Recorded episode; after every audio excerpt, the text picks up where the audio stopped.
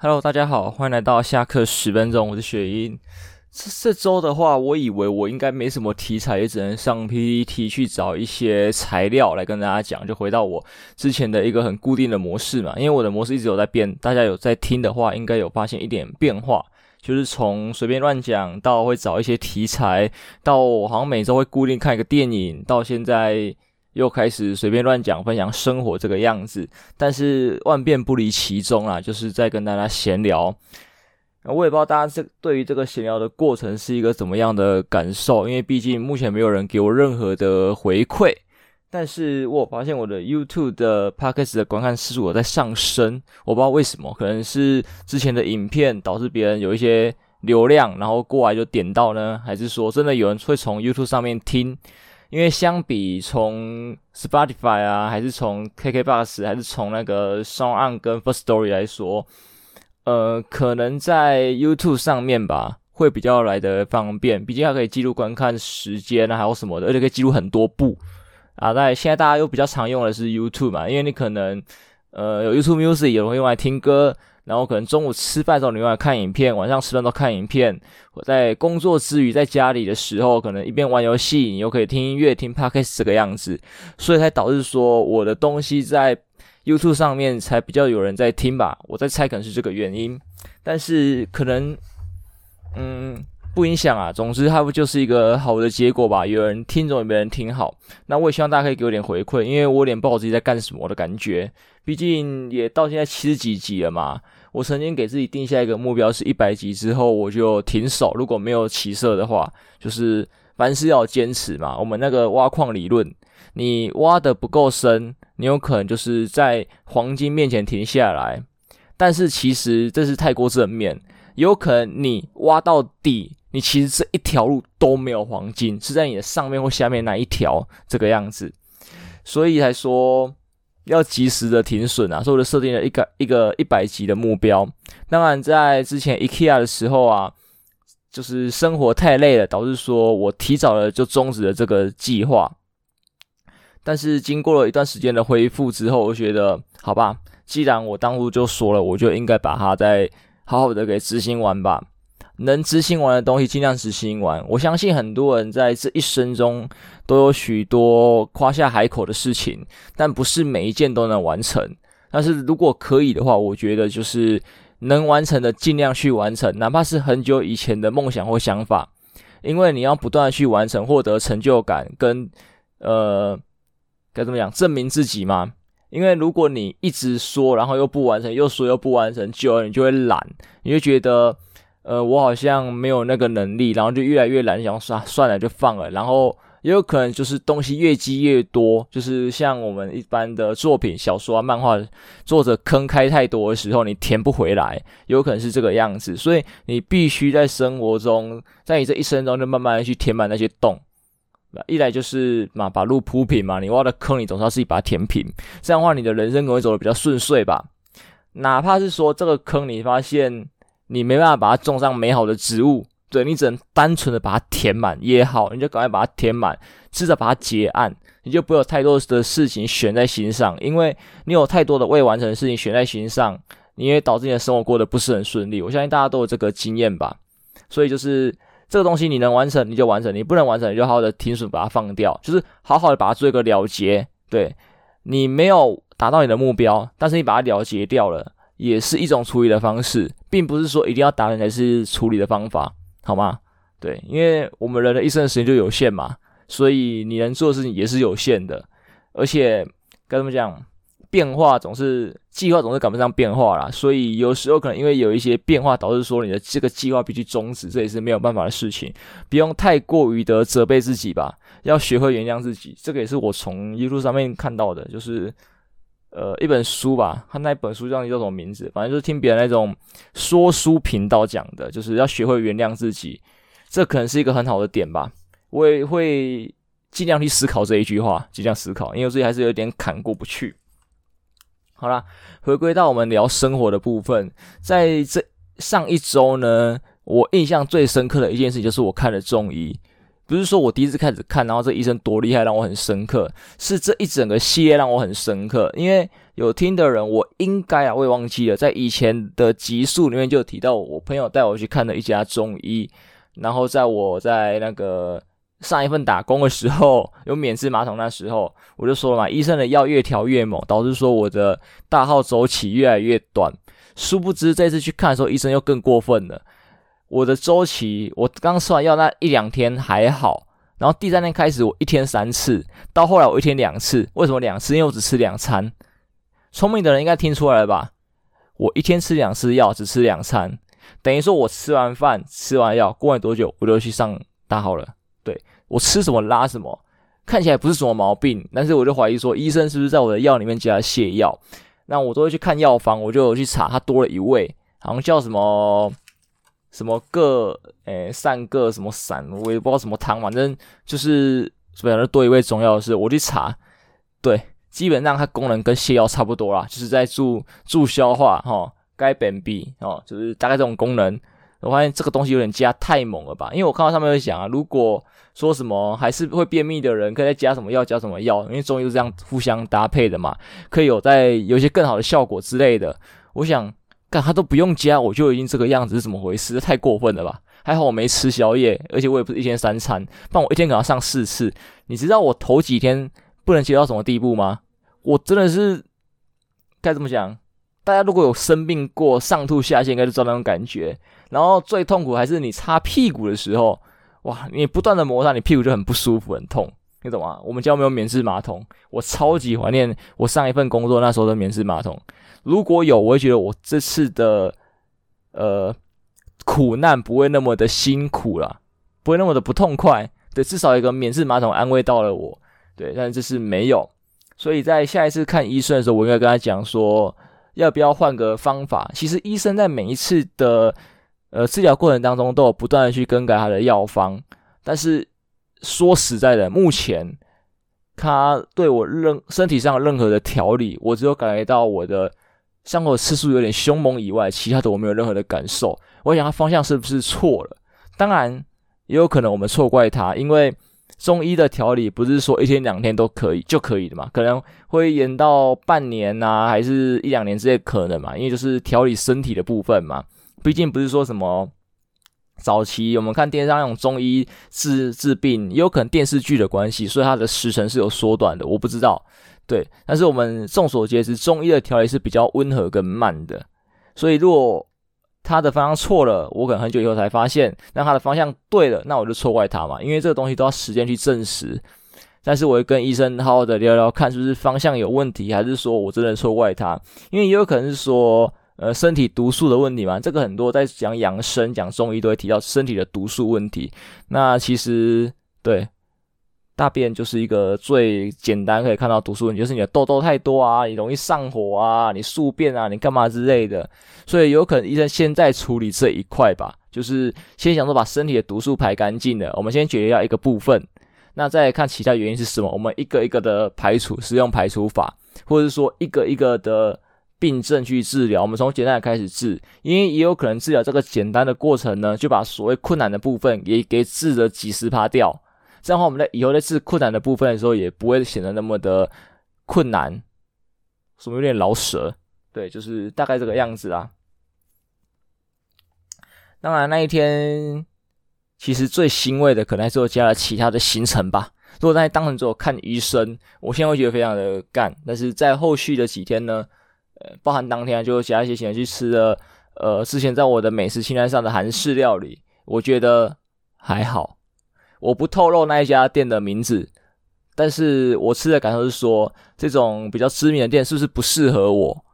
也有可能它其实没那么的厉害，我不知道。因为当初我去的时候，其实客人很少。我想这家店的名气客人这么少，是什么原因呢？是因为平日的关系吗？平日中午的关系吗？还是怎么样？我不知道。还是说，其实他以前很厉害，现在退步，我也不清楚。但是我吃起来感受是说，我可能还是比较习惯平价版的吧，因为它的价位跟它的美味程度，因为我之前就很提倡说这个东西是要成一个比例的，所以我可能还是比较喜欢去吃釜山炊炸鸡，对，就是它的价位跟金额，我觉得是还 OK 的，比较我可以接受。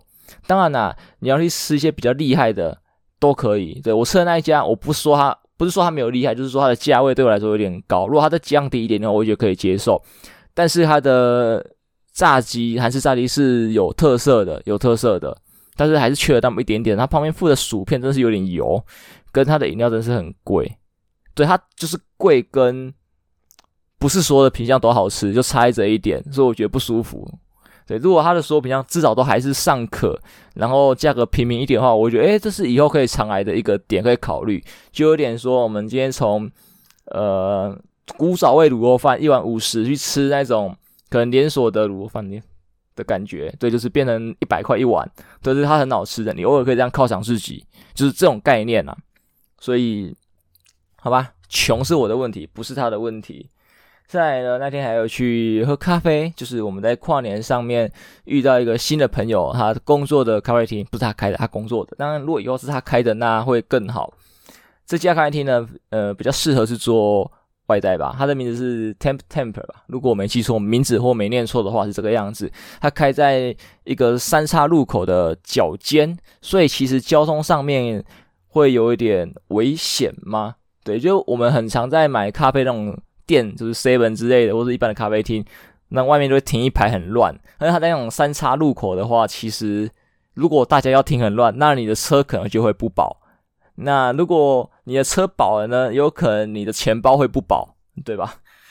啊，但是如果大家愿意好好的停的话，其实附近还是有一些地方可以停车，就是不要在店门口停，应该就没有什么问题。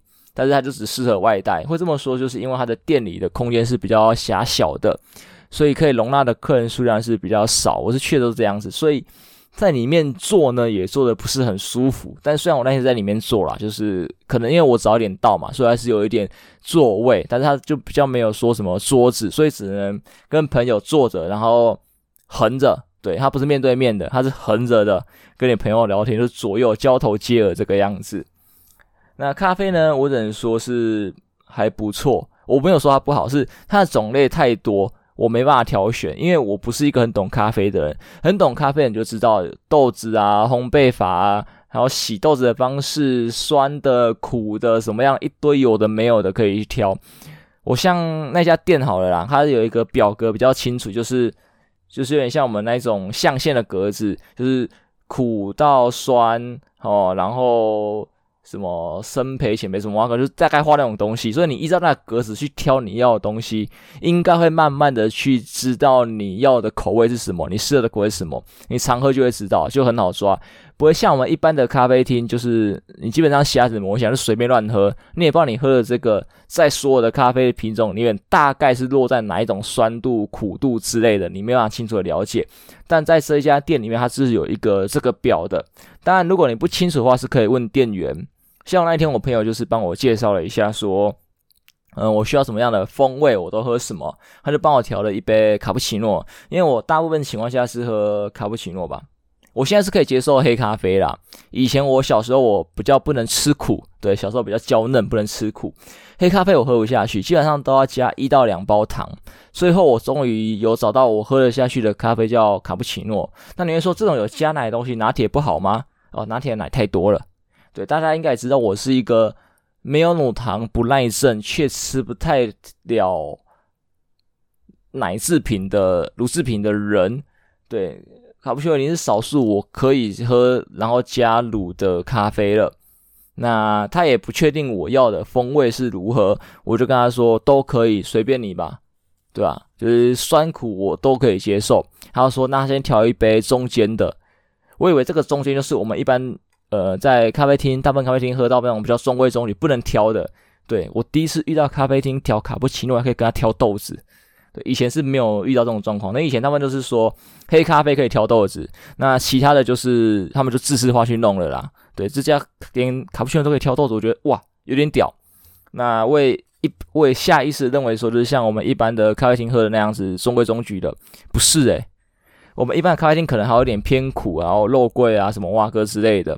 但是它的真的中规中矩是真的中规中矩，你一喝就可以清楚的感受到，它真的是一半苦一半酸。我不是说没有 mix 在一起，它是 mix 很好，然后你可以清楚的感觉感觉到它就是一个中间值，而且是非常非常中间的那一种。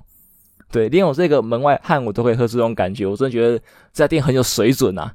当然也有可能是店员很有水准，我朋友很有水准，我不知道，因为这个朋友真的是很厉害，他厨艺了得啊，厨艺了得。虽然认识没多久，但是我可以感受到他真的厨艺了得，而且舌头很厉害，他的品味能力非常的好，不像我们有其实有点木舌啦。我的我的辨味能力、品味能力基本上是靠学习来的，不是那一种说我舌头一摸到我知道说这里面有什么，我是慢慢的去吃跟喝，然后记住这个味道。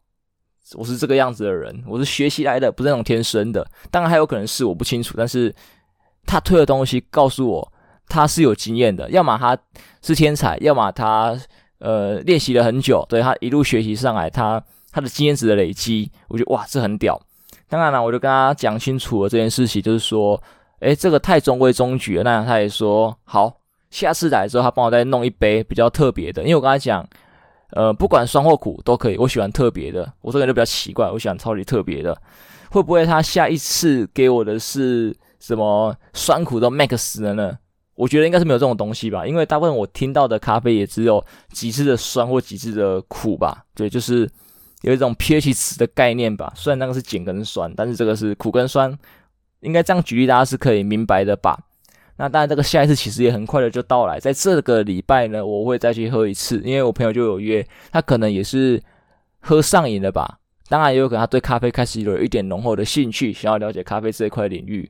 每个人都有他想要的接触的东西啊，像我就是酒跟茶，那目前茶比较少，酒居多。咖啡的话就是稍微摸一点，那我朋友可能就要开始接受接触咖啡了啦，接触咖啡。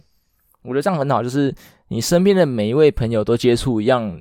不同的兴趣，这样的话，你们在一起的日子就会显得多彩多姿。因为你们有共同的话题，所以你们是朋友。当然，你们有不同的东西，所以你们可以互相去丰富彼此的生活。我觉得这个就是认识新朋友，或是认识朋友的意义在吧？如果每个人的重复点都一模一样的话，重复八九十趴，我觉得生活非常的无聊啦，非常的无聊。当然，你们可能会没有彼此，没有。彼此不习惯的问题，应该这样讲？我总觉得这句话怪怪的。对，反正就是不会不习惯彼此，因为你们熟悉对方的兴趣跟一切。但是日子久了，你会觉得乏味、枯沉。对，我相信大家应该都会有这种感受吧？你就算自己在过日子的时候，你就在，你就这种感觉啦。如果你不是一个会时常去外面走动、发现新事物的人。你日子过得久了，可能几周、几个礼拜一样的生活，你就觉得自己像在坐牢，就是机械式的生活，会使人显得更加的疲惫。所以我觉得这样子是好事，就是每个人接触一点不一样的东西，甚至你可以就是说分配嘛，对不对？诶，今天你对饮品类很有兴趣，那就你不要选茶酒还是咖啡？诶，刚好你朋友选了咖啡，那你就往茶或酒吧。当然，你有可能时间没那么多，分身不暇。刚好你有位朋友对酒有兴趣，那我就接触茶吧。对，你也没有说受委屈，说是挑剩的，你就是从你有兴趣的东西里面去选一个别人没有的，所以你也没吃亏。而且这样子的话，大家一人负责一项啊，对于那一项的精精进程度就可以来得比较高。对，你们可以分享的东西就可以更加的深层。我觉得这个是非常棒的。好像有点扯远了啦，那这个话题我做个 ending 好了，就是最后啦，讲回酒的部分好了。其实跨年剩下的东西啊，我就想说把它拿来做一些收尾，所以其实东西我慢慢吃，吃到现在喝的也是。那我有一罐大罐的。那个御茶园的无糖绿茶吧，那天我说要拿来调酒用，但是没有用到。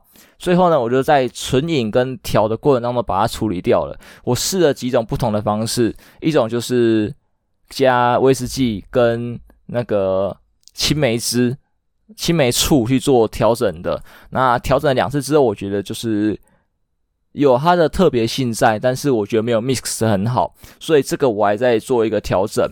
那后来再有一次说，我想说我因为我是白天嘛，白天的时候我就基本上不太喝酒，我就做了一杯饮料的部分，一样是用这些原料去做，那就只有青梅醋加上了呃绿茶，再加上梅子而已。那比例呢，我刚才是随便抓，我就想说我先倒个半杯，然后青梅醋我就随便加，我就喝了一口，发现诶，我好像大概知道了什么，我就再加了一次青梅醋进去，就发现。我抓到一个比较适合的比例了。隔两天之后，我就用了这个比例，再加上酒。那这时候我想说，这是打安全牌一点，因为这是最后一份材料了。我想说，那就加琴酒好了。因为众所皆知，琴酒的安全牌就是加酸。那青梅醋很明显它就是酸，所以我就导致导致我有这个想法，就是说我用这个我所谓的暂时最完美的比例去加上琴酒，来来搭配看看会怎么样。我发现完美，没有到很完美啦，我给自己大概六十五到七十分吧。当然也有可能是我琴酒挑的好，它是什么？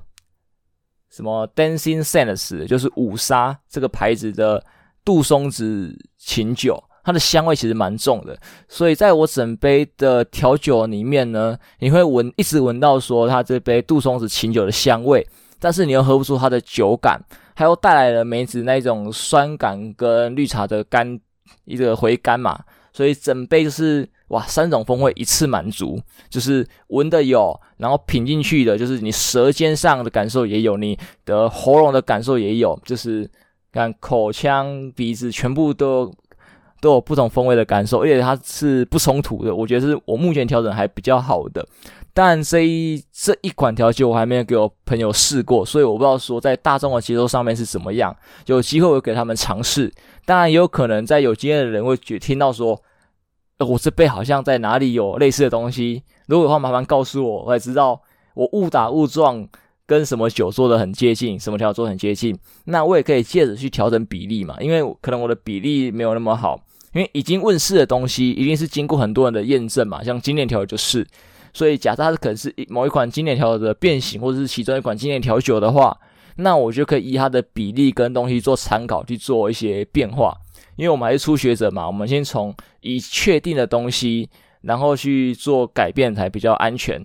当然了，探险也是一个很有趣的过程，对。但是盲目的探险跟有计划的探险是不一样。就像我们玩游戏嘛，有时候你要找配方的时候，你就会找它的规律，然后说去加、去减、去做出其他的配方这样子。你盲目的乱塞真的是很难塞。当然了，你一开始什么都没有的时候，你只能乱塞，直到你成功了一次之后，就开始找它的规律。但是规律就是要二或三次才有办法形成的东西，就是这个样子。好了，那最后呢，酒的部分结束，我们回到到茶。茶其实我最近本来就想要有点冲动去弄，但是好像有点一时间接触太多东西了。因为最近呢，我接触了香啦。其实一直以来我对香这个东西就有点兴趣，然后最近就是。我帮我们提过，我在学那个紫灵牌，然后一些命理的东西，虽然不是说很全心全意的在学，就是就是有时间就是看一下看一下学一下摸一下，然后有在练字，那就想很假掰的很文青的说，诶，我是不是可以点个香，然后再练字，就是调野生性，对，就是念字啊，写经书啊，然后算命，就是在这炷香燃烧的过程当中，不是说这炷香，就是这盘这这碗，我也不知道怎么形容这个，诶。我不知道香怎么形容，因为它有线香嘛，然后也有那种沉香粉弄的东西。那我弄的话是沉香粉弄的这样这个东西，它就是一个香炉，对，一炉香吧，讲炉好了啦，我也不知道这个单位什么，就一炉香燃烧殆尽之前，把这件事情给好好的做完，然后沉淀心情，然后嗯、电脑就是。关啊，还是干嘛之类，反正就是不要东西去干扰你。这段时间就是全心全意的做这几件事，我觉得是非常的给白跟好的。当然啦，要做到古风的话，就像我前面讲的茶嘛，我想把茶也加进来，就是我点香不止练字、写经书、算命，我也可以说点香、喝茶、品茗，对，我觉得是一个很好的气氛。当然，这就是给白，对，给白。不过我觉得是有道理的吧。在我这几次的实验当中，我没有每天做，但是就我做的过程当中，我觉得说，我有发现说，可能心比较静下来了吧？对，可能透过香啊，因为其实香可能有一些安神的作用在。对，像很多心理治疗所也会使用一些熏香来做辅助这个样子，所以它可能本来就有这个功效在啦。那我后面可能会想尝试更多的香的配方，我也不知道怎么取得，如果有知道可以告诉我。那回到正题，就是我发现说，就是我在练习写字的过程中，字有越写越好，然后命理部分我觉得还好，没有什么特别的感受。但是在练字的这一方面，我觉得好像有在进步。不知道是我已经把半本的那个练习本写掉了，所以我应该要有进步，还是说我搭配了香之后，我的心神安宁下来了，所以我写字写的比较稳呢？因为大家也知道嘛，当你心浮气躁的时候，你不管做任何事啊，你都会没办法做的比较顺利啦。对，当然写字其实也就很明显嘛。你自己想想看，你自己在心浮气躁的时候，你去写字的状态，你的字一定是歪七扭八，对，眉飞色舞，对，当然不像草书那么的流利好看，对，你一定是歪七扭八啦。所以想说，诶，古人的假掰不是没有道理的。虽然我也觉得说我有点后悔，现在才发现这件事情，因为在我最近的几集当中，大家都发现我的标题吧。跟文章内容、跟 podcast 内容是没有关系的。我就是依照古古人的十大雅士嘛，是十大嘛，就是什么焚香、品茗、拜月啊，就是一个一个按照顺序去，呃，截取他们诗句中的其中一句哦，当做我的标题。然后在我的粉专上面的大标呢，就会是就是这个雅士是什么，就是可能品品茗啊、焚香啊、拜月什么的。那我有想过说我在。对应的雅士上面有对应的照片，大家应该都知道吧？我在 po podcast 的时候，我会附一张照片。当然，我就没有好好的做到这件事情。在拜月那一集，我就想要做到，因为那时候刚好看到月亮是呃，就十五号嘛，所以月很圆很亮。我尝试用我手机拍，我就知道不行。我终于知道为什么那些人要用一些比较专业的相机去拍啊，手机真的拍不出来，所以我就作罢，放弃这个想法。然后焚香在以前的集数也剖了，但是我现在才做焚香这件事情，就有点哎呀，如果早一点弄焚香的话，我是不是那一集就可以对应到了？然后想说，那这一集这一集会是我觉得是赏花吧？我想说就是去拍个花吧，看看我家对面的公园只有草，看看我家只有猫草。那还是算了吧，对，还是算了吧。我当然有想过说用一些比较特殊的，例如就是说手比成花，对，就顺便展示自己手多漂亮吧。但是看看我自己手，最近可能不知道天气变化的关系怎么样，我的手指头都有一点呃破皮粗糙，然后可能也有点不呃不专心的情况吧。我两只手上面都有一些伤口，所以显得不是这么的完美。我现在正在努力的把它。急救回来，那急救回来的时候，我有一些计划想要做啦，所以在目前的状况下，我都没办法好好的去说拍一些什么手的作品，对，就是拍一些手花，不是说什么我们抖音看那种精神小伙的花手，我是指用手去做一些造型，去做一些姿势，然后拍像花这样子，我就可以符合我这次的题目嘛，是赏花，对，虽然不是说我们很。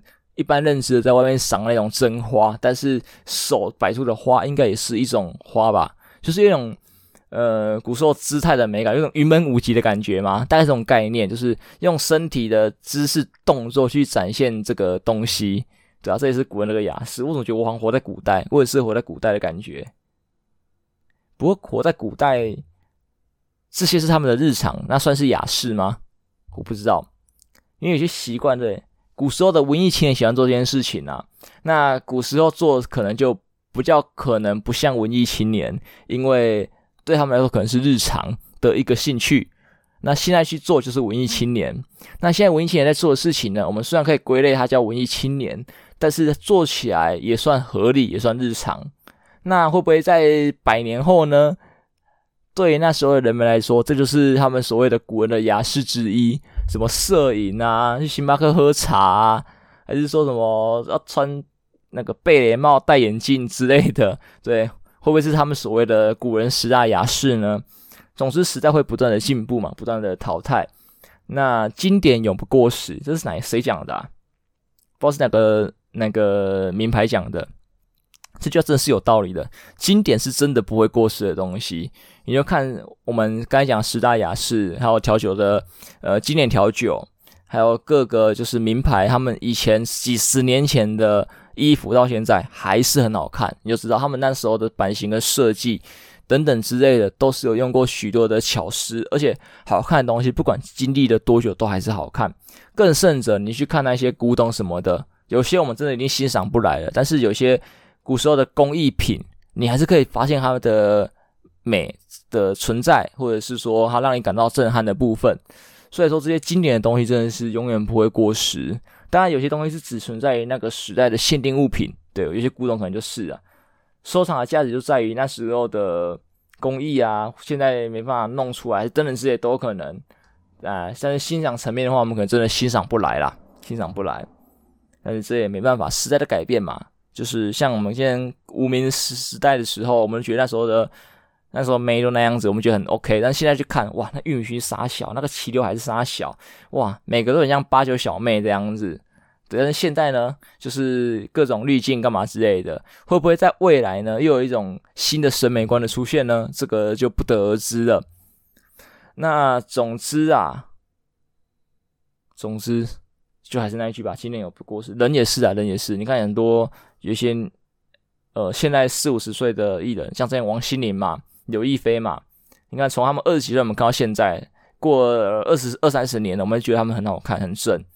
对，就是这个样子，经典永不过时。好了，总之这一集节目就到这边告一个段落吧。我们下周再见。下一周应该是除夕，是初二嘛？下一周我应该是会录节目，只是只是说不知道是当天录还是呃提前录。那我会尽量准时，希望我不会就是偷懒到说延后才录，因为毕竟我虽然有停更过，但是我没有在非礼拜二的时间播出过。我希望这个传统可以不要被破坏，不要被破坏。对，总之就这个样子吧。我们下期再见，拜拜喽。